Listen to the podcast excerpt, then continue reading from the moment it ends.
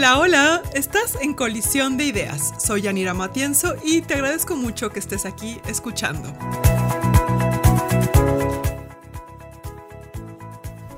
Hola a todos, ¿cómo están? Bienvenidos a Colisión de Ideas, episodio 2. Fíjense que Ayer estaba viendo uno de los últimos episodios de The Morning Show, este programa con Jennifer Aniston y Reese Witherspoon, y fue muy interesante porque hay una escena, no les voy a hacer ningún tipo de spoiler, pero hay una escena en la que llegan los jefes, los altos ejecutivos, y empiezan a hablar de los cambios y la importancia de, que todos estén bien y de cuidarse y de que va a ser un buen momento para reevaluar y para que todos estén mejor. Y entonces, este, voltea la cámara y hace un close-up a todos los empleados con una cara de de no me estás convenciendo, no me importa, eh, lo estás leyendo mal, ¿qué te pasa? Entonces pensé en muchas de las ocasiones que suceden en en cualquier tipo de ambiente de trabajo o entre equipos o cuando hay una persona en una posición de autoridad y los demás y que alguien necesita hacer llegar un mensaje y ese mensaje buscas que resuene, que, que haga un cambio de comportamiento, que permita que las personas vean tu punto de vista y se sumen a otras posibilidades. Y estaba pensando eso y yo decía, mm, o sea, qué interesante que es una realidad que de alguna forma todos hemos vivido y todos hemos compartido, ¿no? Estar en ciertas reuniones en las que se lee la cartilla o se dice las cosas deberían ser de una manera o de otra y que termina la sesión y que al final lo que se hace es como una, este, ¿no? una, una experiencia de radio pasillo en la que cada quien va comentando y diciendo lo que le parece y lo que no le parece. Estarán los que son mucho más leales, los que están en desacuerdo, que lo ven totalmente diferente. Y eso me hizo pensar que podríamos hablar en este, en este episodio 2 sobre algunas ideas clave de lo que se requiere cuando te sientes en esa situación en la que necesitas o mm, eh, jalar la oreja, eh, eh, poner a todos en el mismo canal, eh, que requieres que se sumen hacia una idea o hacia una, hacia una visión específica. Y dije, bueno, es que no es tan fácil, o sea, no sé cuántas veces las personas en esas posiciones se ponen a planear y a pensar lo que van a decir, lo que va a implicar y todo lo que está en juego. Entonces, con eso en mente quisiera contarles algunas ideas. Eh, escribí 10 ideas clave que me parece que vale la pena tener presente cuando uno trabaja con equipos, especialmente cuando estás buscando que hagan alguna nueva creación, tomen riesgos, este, estás pidiéndoles mucha proactividad y motivación o es incierto el camino porque hay muchas eh, eh, situaciones que no se sabe cómo van a acabar. Entonces en esos momentos creo que el primer punto es seguridad psicológica. Estaba leyendo un estudio de Google que se lo subiré también al newsletter junto con todas las referencias que veamos en este podcast. Y en este estudio eh, de investigación que hace Google con otra agencia, comentan que el único factor determinante en un equipo de alto rendimiento, un equipo creativo de alto rendimiento, no es la diversidad, eh, la asignación de roles, el espacio físico maravilloso, sino la, eh, la posibilidad de que todos se sientan seguros al momento de hablar, de escucharse y de entenderse. Es decir, eh, se mide a través de cuántos toman la palabra, cuántos se quedan en silencio, cuántos sienten que pueden decir lo que piensan sin sentir que van a ser juzgados o que se les va a etiquetar de tal cual cosa y que esas personas todas sienten que confían absolutamente en el otro. Y entonces te permites tomar riesgos, confiar en la visión o en lo que el otro te está diciendo, eh, das un voto de confianza, porque también sabes que tú estás en una situación certera y tranquila. Entonces este tema de la seguridad psicológica me parece fundamental. Eh, muchas veces creo que las reuniones de este tipo, cuando solamente hay un interlocutor o que la palabra de los demás eh, eh, es posible escucharla hasta el final, creo que a veces tampoco funcionan por eso mismo, porque no se convierte en un, un, proceso dialógico de que estoy escuchando y que también estoy tratando de explorar un camino nuevo o tratando de entender eh, el reto o la pregunta o el problema.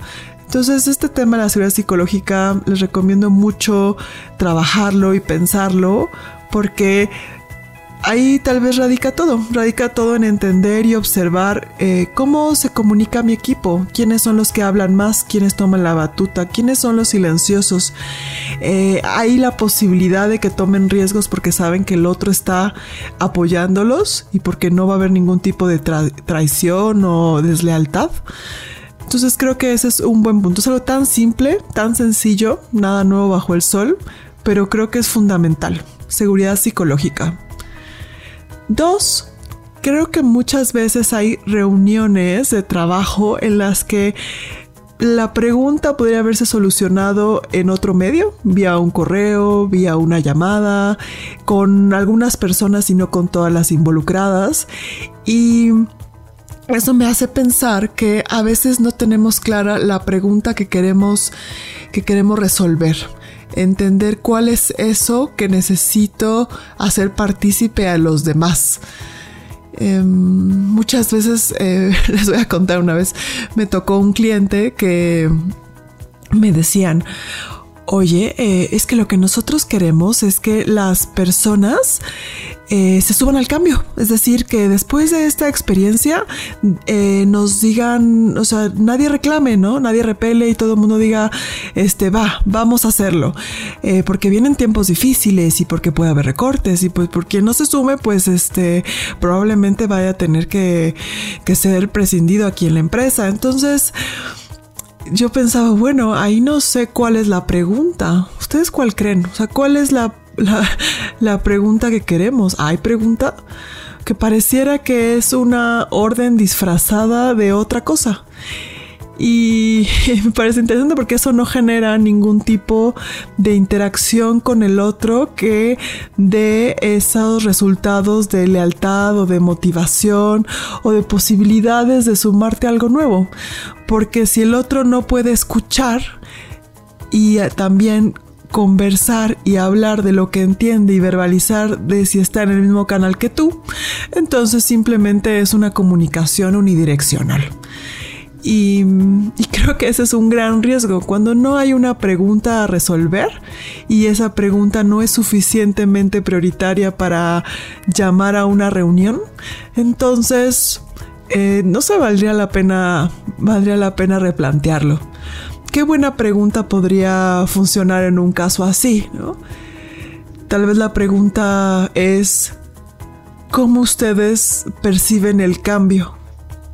Cómo se sienten respecto a él. Cuando escuchan lo que se dice, ¿qué es para ustedes? ¿Qué significa? Cuando han vivido otros momentos de cambio, ¿cómo lo han resuelto? ¿no? Apelas a los recursos que ya se tienen. Entonces la gran pregunta puede ser, ¿qué significa para mis empleados subirse a esto que les estoy pidiendo y que requiere todavía más de ellos, que quieres que den el triple o el cuádruple de compromiso y que todo mundo dé una por el equipo y por la empresa. Creo que es importante, no es tan fácil sacar una pregunta y ahí tal vez reside también algo esencial para, para que las personas se suban al barco contigo. La tercera idea diría yo que es las sacudidas cognitivas. Es decir, necesitamos que las personas puedan tener la oportunidad de sentirse un poco incómodas y un poco fuera de su zona de, control, su zona de confort y que eso los haga pensar en otras soluciones, otras maneras de ver las cosas. Entonces lo mejor que nos puede pasar cuando estamos reunidos en un grupo para resolver algo, para ordenar un camino a seguir, es la riqueza y la diversidad de formas de ver esa pregunta y ese reto y esa necesidad. Y eso significa que yo me puedo poner eh, con una empatía dura en el zapato del otro, es decir, entenderlo en mi realidad e imaginar por qué lo ve así y qué significa. Esa sacudida em, hace que las cosas las puedas ver con mayor amplitud y creo que vale la pena entenderlo, ¿no? O sea, si la gente dice, bueno, esto es más de lo mismo, esto ya lo había escuchado, entonces no estás creando ninguna sacudida cognitiva que la gente te ponga atención o que tenga interés en, porque es un poco el discurso más de lo mismo. Es otra idea importante. En el punto 4 me parece que a veces se requiere mucha claridad. O sea, uno entiende en estas situaciones por qué los políticos tienen gente que les escriba los discursos o tienen expertos en comunicación que les ayudan a, a ejemplificar y hacer muy claro sus mensajes y lo que hacen y lo que tratan de comunicar. Entonces tampoco es fácil abarcar miles de problemas en una sola reunión. Aquí creo que hay que aplicar la del arte de la guerra de Sun Tzu y decir, em, primero, las, las, las batallas se ganan antes de pelearlas, es decir, hay que planear. Y después tienes que ganar la batalla antes de la guerra. Así que no en una reunión no podemos tratar de decir, bueno, vamos a eh, cubrir cinco puntos y esperar que de los cinco puntos todo el mundo se sume y haga lo que tiene que hacer, sino que tendríamos que priorizar cuál es la batalla importante y qué es lo que necesitas primero resolver y luego la otra, con consistencia y con paciencia. Porque creo que eso también pasa muchísimo en este tipo de reuniones. Las personas buscan que eso ya haga que todos se sumen porque sí. Mm, y, no sé ustedes, pero el ser humano no es así necesitas, necesitas tiempo, necesitas procesarlo, necesitas verbalizarlo, necesitas vivirlo y saber si estás de acuerdo con ello. Necesitas encontrarte en ese cambio o en esa situación y saber dónde está tu alianza. Entonces, pues pues puedes hablar mucho, pero eso no significa que alguien va a hacer caso, o no de una forma profunda como tú estás esperando o como es tu expectativa. Entonces, bueno, ahí llevamos cuatro. Uno, seguridad psicológica. Dos, grandes preguntas. Tres, sacudidas cognitivas. Cuatro, enmarcar claramente el problema y elegir muy bien tu batalla. No son muchos, es uno. Y cinco, que es muy riesgoso, pero tal vez es lo más enriquecedor a largo plazo, es si estás dispuesto a preguntar, estás dispuesto a escuchar. Muchas veces se hace en las empresas o en cualquier tipo de organización, bueno, vamos a preguntarle a los empleados qué opinan, vamos a saber cómo está el clima laboral, vamos a este a, saber o escucharlos y abrir, ¿no? Un, desde lo más básico como un buzón de sugerencias hasta decirles, bueno, cualquiera puede venir a mi oficina y lo escucharé. Pero bueno, si uno está dispuesto a preguntar, estás dispuesto a escuchar. Y si estás dispuesto a escuchar, estás tomando una responsabilidad enorme de hacer algo con, esa información. Y se dice mucho más fácil de lo que es, porque a veces exactamente lo que los empleados te dicen son cambios mucho más profundos y mucho más em, de sistema y de estructura de la organización o que implicaría hablar de verdades incómodas o difíciles. Y entonces cuando eso no se no se trabaja y no se revisa, pero ya lo preguntaste y luego no hay ningún tipo de resultado, ni de cambio, ni de vuelta a, comunicar entonces qué es lo que escuchaste tú y qué es lo que se va a hacer al respecto y si se va o no a hacer algo al respecto. Eh, se queda ahí en el limbo, en un vacío de comunicación que, que gana, que gana porque entonces se pierde la posibilidad de decir, bueno, entonces, ¿para qué me preguntan? Si nada cambia, si todo simplemente sigue igual, si dicen una cosa pero es otro interés. Entonces, ah, o sea, me parece el punto 5 muy importante. Implica mucha valentía y mucha vulnerabilidad al mismo tiempo de que lo que te diga no necesariamente es lo que querías escuchar o lo que tú creías que era el problema. Y, y, hay que crear bien esos instrumentos y esas experiencias de escucha porque eh, también se pueden sesgar. O sea, uno tiene que ver bien que nos diga lo lo más neutro posible y la realidad como es. Eh, y hay que construir muy bien esos instrumentos porque si no también eh, podrían arrojarte otra percepción que no es. Es muy importante. En el punto 6 les tengo uno que me encanta. Es una mm, es parte de los principios de Seymour Papert cuando abre el, el laboratorio en el MIT y él decía que la clave era tener pisos bajos, techos altos y paredes anchas. Y me encanta, me encanta, me encanta porque se refiere piso bajo a que tienes tú que planear lo que sea de forma tan fluida y tan accesible que cualquiera se pueda sumar a la reunión. Por ejemplo, no sería un piso bajo si todo el mundo está estresado porque viene la reunión importante. Entonces ya llegan como predispuestos o con inquietud o con esta situación de hoy no sé qué va a pasar, con mucha incertidumbre. Entonces, ¿qué tendríamos que hacer para hacer las transiciones mucho más planas y que sea muy fácil que cualquiera se sume a los procesos que implican más de las personas? Entonces eso es un buen punto. Luego, techos altos significa que uno espera y tiene alta expectativa de las personas. Es decir, que sabes que pueden dar mucho y que ellas son capaces de hacerlo. Entonces aquí hay que cuidar porque el discurso también podría viciarse y decir, bueno, este, pues sí, siempre nos dice que confía en nosotros, pero no parece no, no pareciera porque de todos modos, eh, no sé, hay mucha burocracia, hay muchos controles, eh, las propuestas no salen, entonces hay mucho miedo al riesgo, eh, no hay recursos para nosotros, para tal vez actualizarnos o capacitarnos. Entonces son señales confusas, señales mixtas donde me dice, bueno, entonces me estás diciendo que, que piensas que somos un gran equipo, pero en el día a día y en los hechos me dices otra cosa. Entonces creo que vale mucho la pena cuidar los discursos y las formas de trabajar y de reunirse con el otro cuando podemos ser incongruentes. Entonces, pisos bajos, techos altos y paredes anchas.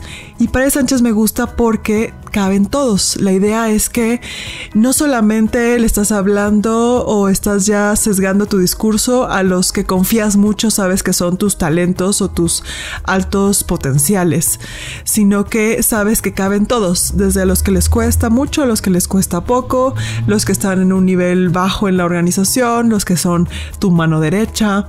Entonces ese, ese paredes anchas también es importante porque te hace inclusivo y implica entonces también cuidar esa, esa forma de comunicar y esa forma de generar las acciones posteriores a esas reuniones. Aquí hay un libro muy interesante de Todd Ross que eh, se llama El fin del promedio. Y él dice que uno de los grandes errores en educación fue pensar que teníamos siempre que planear para la media. Y así llegábamos a todas las posibilidades y tratar de de hacerlo mejor con, con, grupos muy distintos o muy diversos con necesidades muy específicas. Y el argumento de él es que no es así, que lo importante es planear para los márgenes, para los extremos. Entonces, si tú planeas para las personas que más les cuesta subirse al tren y para las que son tus higher achievers, estas personas de alto desempeño, entonces, de manera natural, todos los del medio caben, se mueven hacia un lado o hacia el otro, pero no dejas a nadie de los márgenes afuera. Y seguro lo han visto, hay veces que, bueno, eso yo sé que tú lo sabes y que no aplica a ti, pero es que se los tenía que decir a todos. Eh, entonces lo estás comentando, ¿no? A esa persona que le tienes mucha confianza y es tu gran talento, ¿no? Y es que yo te veo aquí, eh, este, con grandes responsabilidades en la organización. Entonces ya estás eh, hablándole a esa persona. O bueno, es que esto lo estoy haciendo por aquellos que les cuesta más. Pero no estás planeando para ambos extremos. Y ahí es donde eh, está el juego creativo de cómo haces otro tipo de experiencias con tus empleados. En el punto 7 creo que lo importante es que tiene que ser algo muy rápido de implementar y de aplicar, algo muy hands-on. Es decir, que las personas sepan que eso que se está comentando o mencionando, más allá de un anuncio, un comunicado, que podría haber sido por correo, desde, otras, este, eh, desde otros formatos, es algo que yo puedo aplicar saliendo de esta reunión. O sea, es algo que ya puede suceder, que ya está habilitado la estructura o los procesos para realizarlo. El punto 8 me parece que, que a veces estamos muy acostumbrados por esta situación de que no nos gusta sentirnos en la incertidumbre a siempre buscar que nos digan una receta, una fórmula, un así deberían ser las cosas. Esto es lo que espero. Hagan esto específicamente. Y ahí, o sea, de verdad creo que necesitamos trabajar una mentalidad en todas las organizaciones, especialmente cuando tenemos que innovar y ser muy creativos o estamos en una etapa de cambio, de transición o resolviendo algún tipo de crisis, en que más cómodos nos, nos sintamos con la incertidumbre y con el hecho de que no hay solución y que lo que tenemos que hacer es experimentar, aprender de ello y seguir adelante, creo que eso beneficia no solamente porque nos hace más resilientes, sino porque nos permite agarrar al toro por los cuernos, pero desde diferentes eh, posibilidades, desde otras opciones que tal vez no habías visto y nos hace más capaces. Entonces creo que es difícil porque las personas realmente rehuyen, todos rehuimos a, no saber qué viene, pero eh, creo que puede ser lo más valioso. El recompensar la experimentación. El que cualquier persona que piense que eso es una buena solución tenga la oportunidad de probarlo y si se equivoca, se equivocó y se, se, recompensa que lo intentó y que aprendió otra cosa y lo verbaliza y te dice, ¿sabes qué? Esto que yo pensaba que era por aquí, ya vi que no es así. Entonces lo voy a resolver y lo voy a arreglar y lo voy a volver a hacer de nuevo. Entonces me pareció muy interesante porque Tom Kelly, el autor de el libro de confianza creativa habla mucho de eso. Dice, yo lo que normalmente pregunto en una empresa es cuántos experimentos conducen eh, normalmente en cada mes. ¿Qué es lo que están experimentando? Y ese es uno de mis mayores indicadores para saber si esa empresa está siendo dinámica y se está moviendo. Y entonces eso significa no llegar a estas reuniones con la tarea ya hecha, con la receta, con la fórmula, con decir es que así quiero que sean las cosas y pecar de que, de que así deberían ser las cosas el, dejar el espacio vacío para que algo más quepa puede darnos tanto miedo como podría darnos la mayor gratificación porque encontrarás otras formas que no habías visto. Y eso creo que es de, grandes líderes creativos, el poder...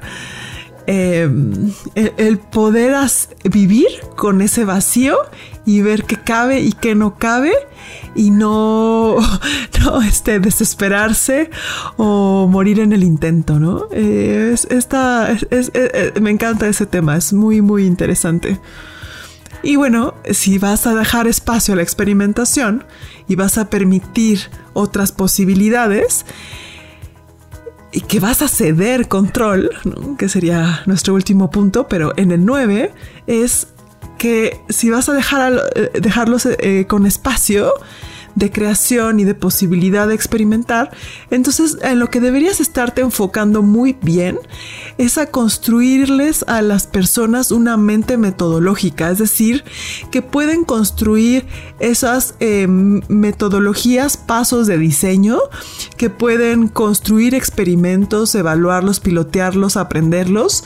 Es decir, no es que se avienten como lo diría la frase popular, no es como que se avienten como el borras, es que diseñen un experimento con una metodología, que sigan un proceso de trabajo y dentro de ese marco, entonces que jueguen, que aprendan, que fracasen, que experimenten, que lo hagan mejor, que lo comuniquen, que lo verbalicen, que que lo compartan con los otros, que retroalimenten y con eso entonces seguir adelante y volverlo a hacer, pero porque se documenta y porque hay indicadores y entonces tengo que compartir y decir de lo que aprendí, de lo que pasó y lo vuelvo a hacer mejor.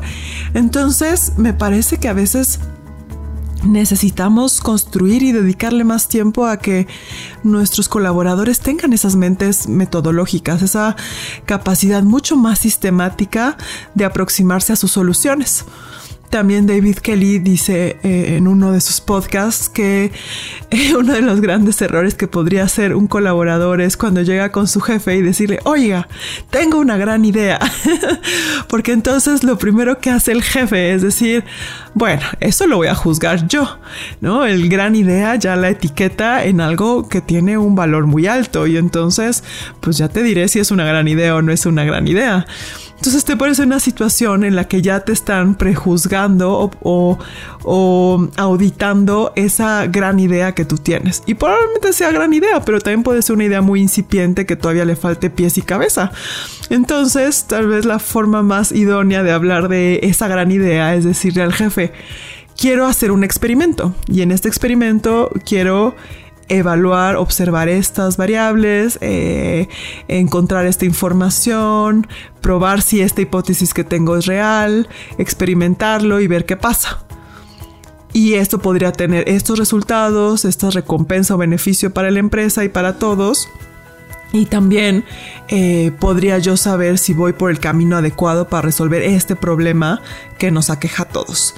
Entonces me parece muy interesante verlo de esa, de esa manera. Y en el último tema que ya les adelantaba es el punto 10, es decir, es un tema de poder. Todas estas reuniones de empleados y donde hay que ponernos la camiseta y les voy a decir cómo son las cosas y este y espero que todos le echamos ganas.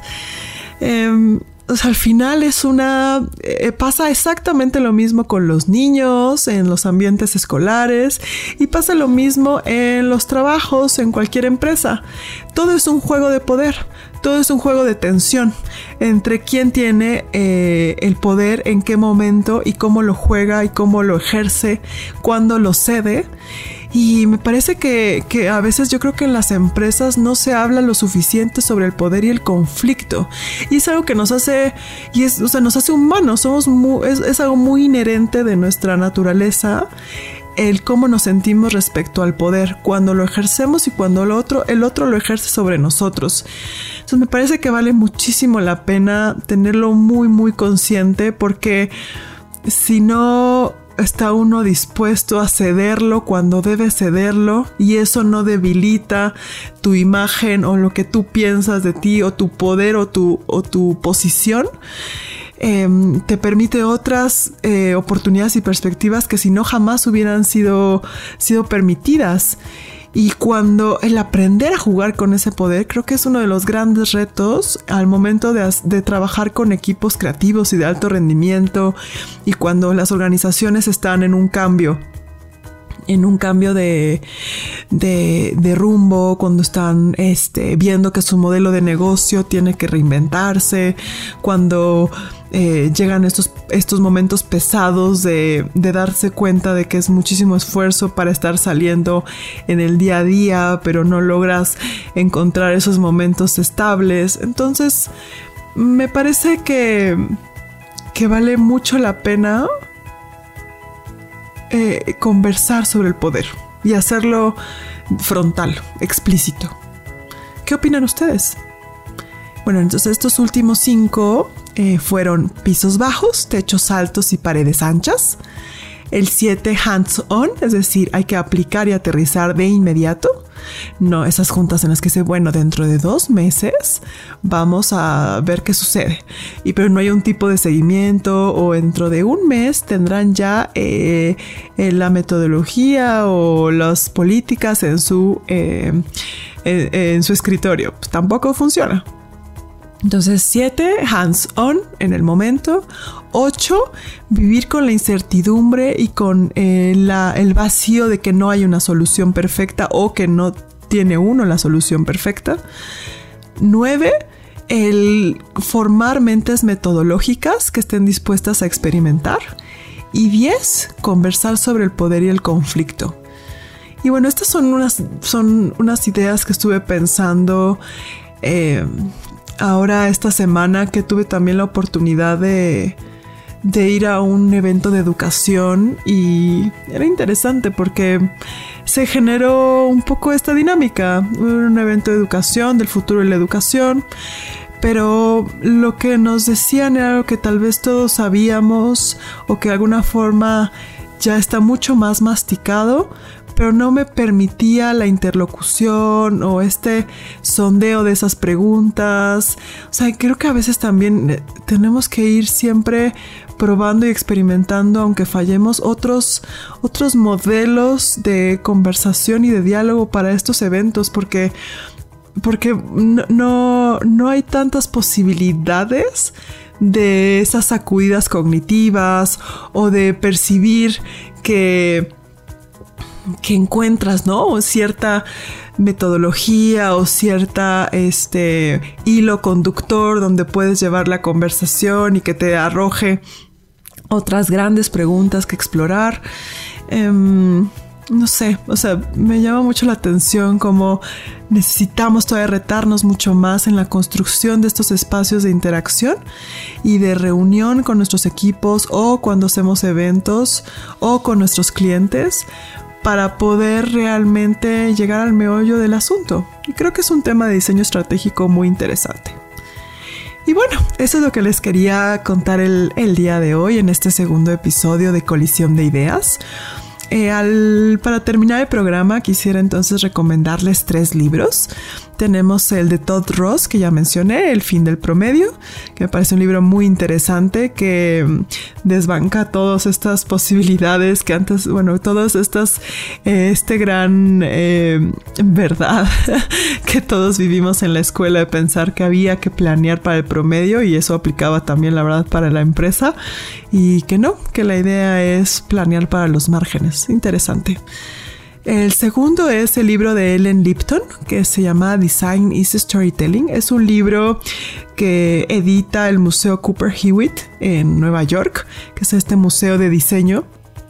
Y me gusta mucho porque eh, piensa en el diseño y en la experiencia desde el lado del storytelling y lo que significa pasar por todos esos momentos con las personas, desde lo más visceral hasta lo más emotivo, lo más reflexivo, lo más em, de comportamiento. Entonces vale mucho la pena eh, revisarlo y, aprender desde, la, desde el lado interdisciplinario de cómo se piensan las experiencias y el diseño de otra manera que podríamos aplicar. Luego haremos un podcast sobre lo que significa esta transversalidad para lograr la innovación. Me parece también divertidísimo. Y por último, hay un librito pequeño que también es una joyita que se llama The Decision Book, 50 Models for Strategic Thinking. Y este libro de Michael Krogerus es un bestseller, es un libro muy chiquito que pueden encontrar en, en Amazon. Y, es una recopilación de 50 modelos de pensamiento estratégico y me parece también muy interesante como los que eligieron y que tal vez da solo, solo no resuelve nada, pero sí da pie a conversar sobre cómo podríamos tal vez replantear nuestras preguntas y este, estas sacudidas cognitivas o anclarlos desde otros lados con la gente. Está, está interesante, también se los recomiendo mucho si quieren este, explorar más estos modelos mentales para, para construir mejores, mejores experiencias y mejores oportunidades de, de diálogo y de co-creación con, con sus colaboradores. Y bueno, ese es el episodio 2. Espero que les haya gustado mucho. Estaré armando este newsletter con todas las recomendaciones y les pondré la liga en el podcast. Y nos escuchamos en el siguiente episodio. Un gusto estar con ustedes hoy y que tengan un excelente día. Esto fue Colisión de Ideas.